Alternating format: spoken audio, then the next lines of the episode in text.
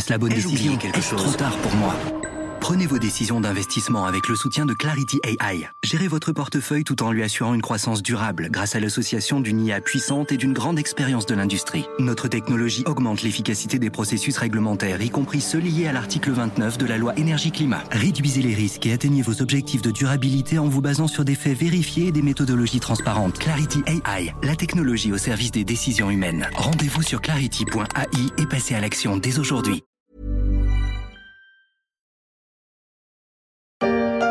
Recrute barman, serveur, cuisinier.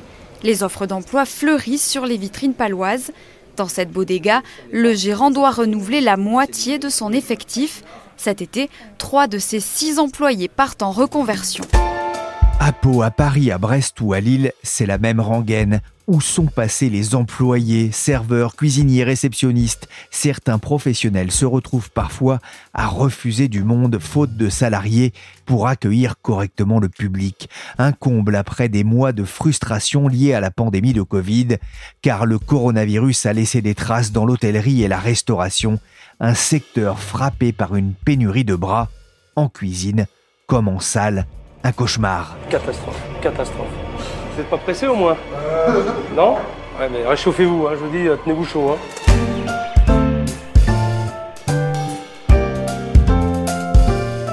Je suis Pierrick Fay, vous écoutez La Story, le podcast d'actualité des échos.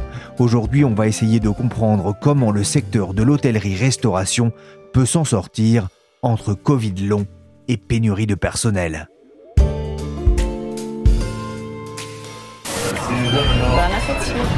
Je sais pas ce que je lui ai fait à la serveuse, mais elle me tire une gueule. euh, Elle a pas envie de me sourire.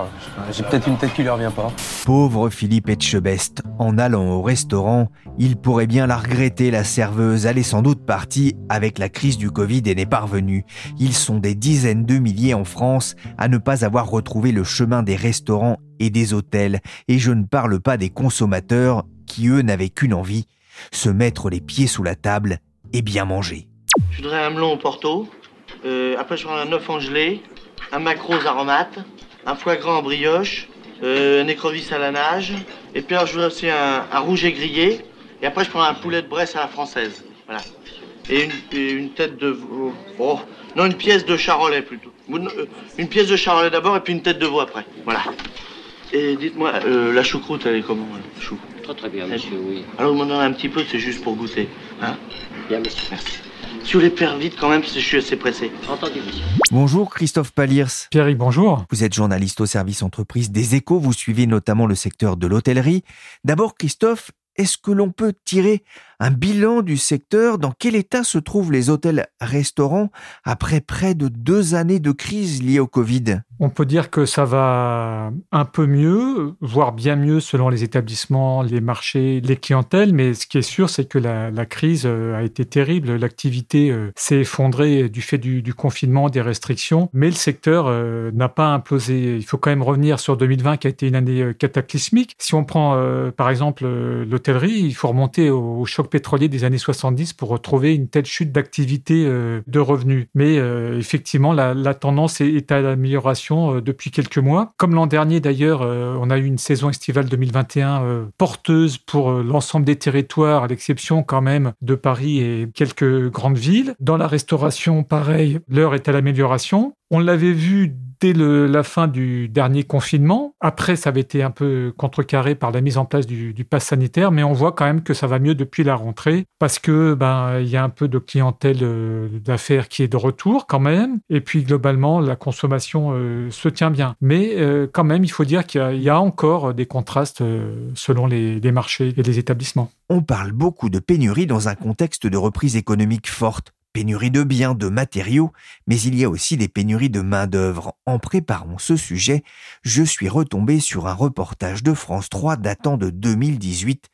Un restaurant a dû fermer quelques jours, faute de personnel. Sept de ses employés ont démissionné. Et quand il a fait une recherche avec Pôle emploi, il n'a trouvé personne. Il trouve ça incompréhensible. Dans un environnement de 15 km, il y a 44 cuisiniers inscrits au chômage et 99 serveurs. Nous n'avons eu aucune réponse malgré l'envoi par SMS, par mail du Pôle emploi. Alors le phénomène, il n'est pas nouveau, mais c'est clair qu'il a pris une ampleur sans précédent euh, avec la crise sanitaire parce qu'il y a des salariés euh, qui sont partis dans la nature. On a beaucoup parlé des embauches massives des plateformes de logistique, on a parlé de l'effet Amazon, tout ça est vrai. Puis il y a aussi des reconversions euh, comme agent immobilier. Et donc on a une pénurie euh, à date qui est quand même sans précédent. On parle de 150 000 à 200 000 personnes qui manqueraient aujourd'hui au secteur. Mais après, euh, il faudra voir dans quelle mesure, et là c'est tout l'enjeu au fond de la négociation qui s'ouvrira probablement en 2022, même si on en parle déjà, sur les conditions de travail, parce qu'il faut absolument que le secteur regagne en attractivité, parce qu'il a beaucoup perdu il a été mis en concurrence d'une certaine façon par des métiers euh, qui étaient euh, un peu mis euh, de côté par des salariés qui ne se posaient pas la question, mais l'arrêt prolongé de l'activité a fait que certains ont découvert d'autres mondes. Remettre de l'attractivité dans les métiers en tension. Pour en parler, j'ai invité aussi dans la story Clotilde Briard du service entreprise. Clotilde, vous suivez notamment le secteur de la restauration. Christophe parlait de ces dizaines de milliers de postes vacants. Les confinements sont terminés, du moins on l'espère. Les gens retournent au resto, les hôtels sont complets pendant les vacances. Pourquoi ces postes restent-ils disponibles? Plusieurs phénomènes se cumulent. Tout d'abord, ce manque de personnel, ça ne touche pas seulement l'hôtellerie et la restauration. Il y a de nombreux secteurs qui sont concernés.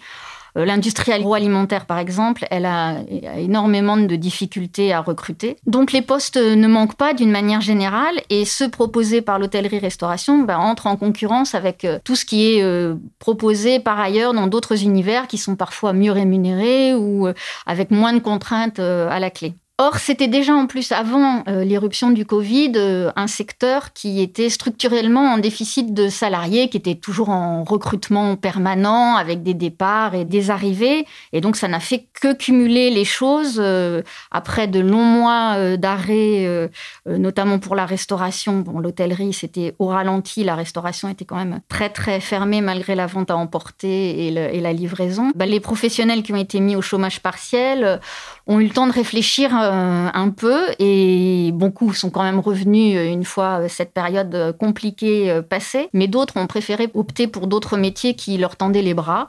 Et c'est un, effet du fameux monde d'après dont on avait beaucoup parlé à l'issue du premier confinement. Ce personnel qui a, qui a ses week-ends maintenant depuis 7 mois, qui a goûté à, à ses week-ends, qui travaille que la semaine, ont pris ce rythme de vie et préfèrent ce rythme de vie à un salaire sûrement équivalent peut-être un peu moindre. On vient d'entendre Fabien, gérant d'un resto euh, à Pau, interrogé par France 3 Nouvelle-Aquitaine. On le comprend, hein, ce n'est pas qu'une question de salaire, c'est aussi une question de pénibilité du travail, de rythme du travail? Alors c'est tout un ensemble. La, question des salaires, de la rémunération des heures supplémentaires reste bien sûr cruciale, mais il s'agit de métiers qui impliquent des rythmes de travail et donc de vie euh, par conséquent qui sont souvent différents des autres. Dans la restauration, on est en pleine activité le soir, le week-end, à des moments où la majeure partie des gens qu'on connaît sont au repos. Il y a aussi la question des coupures qui sont entre le service du déjeuner et celui du dîner, un temps d'arrêt. Euh, pour certains, ça peut être bien, pour d'autres, pas vraiment. Et selon l'état euh, la localisation des établissements, un certain nombre essayent d'apporter des, réponses pour donner une meilleure qualité de vie euh, aux gens qui travaillent chez eux. Alors pour certains, ça passe par des plages horaires larges euh, qui permettent de créer des équipes du midi ou du soir et d'éviter cette fameuse coupure, mais encore faut-il avoir une taille suffisante pour le, le faire. D'autres imaginent de nouveaux rythmes pour permettre au personnel d'avoir plus de jours de congé de suite ou de finir plus tôt le soir. Dans des grandes métropoles comme Paris, on voit de plus en plus d'établissements, notamment gastronomiques, fermés samedi et dimanche. Le dimanche, c'était assez fréquent euh, euh, dans les grandes villes, mais le samedi, pas forcément. On en voit un petit peu plus. Ça permet de préserver ce week-end. Et les chefs eux-mêmes, ils ont, ont pris goût d'ailleurs à l'idée d'avoir plus de temps libre avec leur famille. Quand on parle avec eux, on s'en rend bien compte. Mais il faut aussi économiquement avoir suffisamment de réservations le midi et le soir en semaine pour que ce soit viable comme formule. Les négociations de branche ont, démarré le 18 novembre entre les salariés et les patrons. Il y a du pain sur la planche, Clotilde? Bah, Entamer ces négociations au sein de la branche, c'était devenu vital parce que la dernière grille de salaire datait de 2018. En 2019, elle n'avait pas été acceptée par les syndicats de salariés, donc on était resté sur une grille qui maintenant a, trois ans. Et le Covid euh, a fait de 2020 une, année blanche. Hein. C'était, les choses étaient en partie à l'arrêt, donc il n'y a, évidemment pas eu de négociation. Et entre-temps, bah, la, grille est devenue euh, obsolète. Euh, la hausse du SMIC de 2,2% en octobre dernier a rendu tous les premiers niveaux de rémunération totalement caduques. Alors bien sûr, les fiches de paye sont adaptées, elles affichent évidemment le nouveau montant correspondant au SMIC. Mais il y avait quand même urgence à, changer cette grille. Pour le moment, les organisations euh, patronales se focalisent d'ailleurs sur ce sujet. Ils, ont proposé donc le, 18 novembre une moyenne d'augmentation de 10,5%, mais c'est une moyenne hein, parce que les hausses peuvent être très différentes selon les échelons. Et euh, ces organisations patronales attendent 2022 pour euh, élargir les négociations à d'autres sujets. Mais lors de la première rencontre du 18 novembre, les syndicats qui ont estimé que le compte n'y était pas ont aussi voulu mettre sur la table d'autres sujets comme l'intéressement. Oui, c'est vrai que l'intéressement, c'est un point important, mais il y a une question aussi qui semble très importante, hein, au cœur aussi des négociations, surtout du point de vue des, salariés d'ailleurs, c'est la question du, du 13e mois. Oui, c'est en effet du côté des salariés que c'est le plus mis en avant. Alors début octobre, lors d'une interview, le négociateur de l'UMIH, qui est la première organisation patronale, avait évoqué cette fameuse question du, du 13e mois en disant peut-être qu'elle allait être abordée. Mais les autres représentants des entreprises ont vite fait savoir qu'ils n'étaient pas du tout sur la même longueur d'onde, considérant que les entreprises n'auraient pas pu le supporter parce qu'en effet, c'est un coût supplémentaire. Donc le sujet n'était pas euh, au menu officiel des discussions qui viennent de, démarrer, mais les syndicats en ont quand même euh, largement parlé et c'est sûr qu'il reviendra à nouveau sur la table.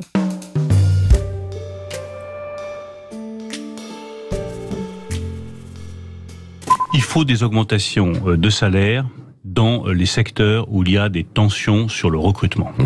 J'en ai parlé encore euh, hier avec mes amis de la restauration, l'hôtellerie, c'est un secteur qui a été bien protégé pendant la crise, qui est essentiel à notre culture, je dirais essentiel à notre bonheur commun. On voit bien qu'il a du mal à recruter. Il faut rendre ces métiers plus attractifs. Mmh. On ne peut pas se retrouver avec des dizaines de billets d'emploi qui ne sont pas pourvus dans les restaurants, dans les bars, dans les hôtels. On vient d'entendre le ministre de l'économie Bruno Le Maire sur l'antenne de Sud Radio le 17 novembre il faut augmenter les salaires. Le gouvernement met la pression sur un secteur qui a bénéficié de nombreuses aides de l'État, même si c'est sous forme de prêts garantis qu'il faudra rembourser. Il y a eu les mesures de chômage partiel aussi qui ont fait du bien aux finances. Christophe Palir, c'est une pression supplémentaire pour ces professionnels? Bah, Ce qui est sûr, c'est que la, problématique du pouvoir d'achat est, un enjeu euh, pour le gouvernement. On est rentré en pré-campagne présidentielle, hein, euh, c'est une évidence. Et donc, cette négociation euh, salariale qui vient de s'ouvrir dans l'hôtellerie-restauration a donc une dimension politique forte. Le patronat a la pression, les syndicats ont conscience d'un enjeu politique et donc ils ont une carte à jouer là-dessus. Les, organisations patronales devront tenir compte de leurs adhérents hein, parce qu'il y, y, a quand même beaucoup d'entreprises qui n'ont pas forcément les marges de manœuvre. La question du remboursement des PGE inquiète beaucoup et là, je pense effectivement aux chaînes ou, aux grands groupes, puisque la, taille du PGE étant proportionnelle au chiffre d'affaires, bah, plus il est gros, bah, plus il est, compliqué à gérer. Donc euh, il y a quand même euh, une discussion euh, relativement complexe à mener. La nécessité de revaloriser les métiers fait consensus, hein, c'est ce que vous écrivez dans les échos, Clotilde. J'ai entendu l'autre matin sur France Info un restaurateur dire que ses employés n'étaient pas si mal payés, aucun n'est au SMIC. Il répondait à cette incantation du locataire de Bercy. Quelle est la, réalité des, salaires dans le secteur? Alors la réalité des salaires est par définition très contrastée comme elle peut l'être ailleurs. Les montants de la grille pour l'emploi prochains, donc, euh, qui sont en train d'être négociés, ne correspondent qu'à des seuils minimaux. Donc, euh, chaque entreprise peut, euh, évidemment, et très souvent, voilà, on adapte. On est sur une base commune. Donc, sur cette base commune, les sommes brutes qui sont proposées pour le moment, ça s'échelonne entre 10,80 euros de l'heure. Donc, le SMIC actuellement est à 10,48, mais ça devrait à nouveau augmenter en janvier à cause de l'inflation. Et donc, entre 10,80 et 24 euros de l'heure. mais à chaque entreprise de fixer ses rémunérations. Ce dont on est sûr, c'est que les, plus basses tranches de salaire concernent quand même plus de la moitié des salariés. Selon le, baromètre du site talent.com, qu'il a réalisé à partir de 2500 offres d'emploi dans la restauration, on n'est que sur la restauration, hein, pas sur l'hôtellerie-restauration, le salaire mensuel brut moyen est de 1665 euros et le salaire médian de 1830 euros. Les plongeurs sont à 1665, donc euh, vraiment dans, ce salaire euh, brut moyen, quand il y a des offres de poste pour les sommeliers qui sont euh, à 2163 euros. C'est un, exemple, hein, un baromètre, c'est pas un, salaire général. Et surtout qu'à ce salaire, il faut souvent ajouter les pourboires. Alors, selon la générosité effectivement des clients et selon le type de restauration, il n'y a pas forcément de pourboire dans la restauration euh, collective ou dans la restauration rapide notamment.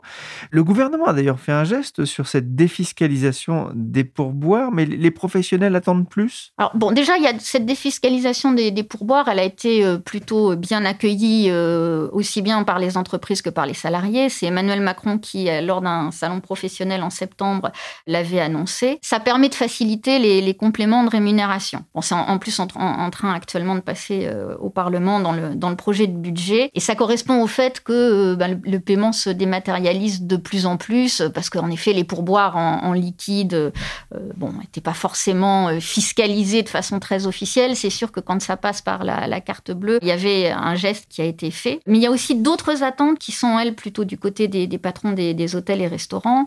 Ils espéraient un, un report sur le remboursement des PGE. A priori, le ministre ministre de l'économie Bruno Le Maire a, repoussé l'idée. Il s'interroge aussi sur les aides qui sont apportées aux plus bas salaires, qui ont tendance du coup à, faire stagner un petit peu en bas et espérer peut-être euh, potentiellement euh, des aides pour les salaires un peu plus élevés, mais ça dépasse largement le cadre du secteur. Les syndicats et patronats de l'hôtellerie-restauration ont prévu de se revoir mi-décembre, à quelques jours de Noël, une période faste pour le, secteur.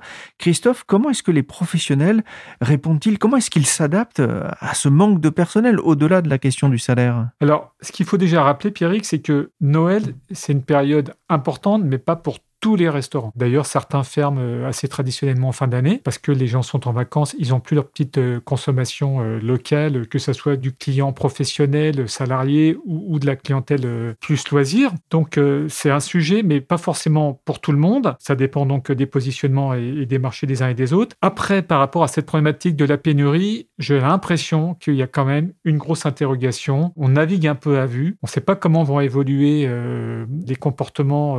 Est-ce qu'on aura des retours de salariés ou pas. Donc il y a beaucoup d'interrogations. D'ailleurs, euh, un patron d'un groupe de casinos que je ne citerai pas parce que les casinos sont très concernés hein, par cette période-là, me disait euh, on verra bien. Donc ça montre bien qu'il y a quand même euh, une certaine interrogation. Il y a peut-être un levier qui m'a été évoqué par une source patronale, euh, qui est celui des étudiants, d'autant que beaucoup ont perdu leur petit boulot avec la crise sanitaire. Donc il y a peut-être un sujet. Donc il y aura, ça me paraît évident, beaucoup d'extras de dernière minute. Après, faut voir dans quelle mesure la qualité de service va suivre, parce que si ce sont des gens du métier Évidemment, comme on dit, ça va le faire. Si ce sont des gens qui ne sont pas du métier, c'est quand même beaucoup plus compliqué. Donc, je dirais beaucoup d'interrogations, sachant que on a déjà vu depuis un certain nombre de mois, Pierry, qu'il y a beaucoup d'établissements qui ont réduit leurs services faute de main d'œuvre. Donc, c'est pas exclu que la question se pose aussi à Noël.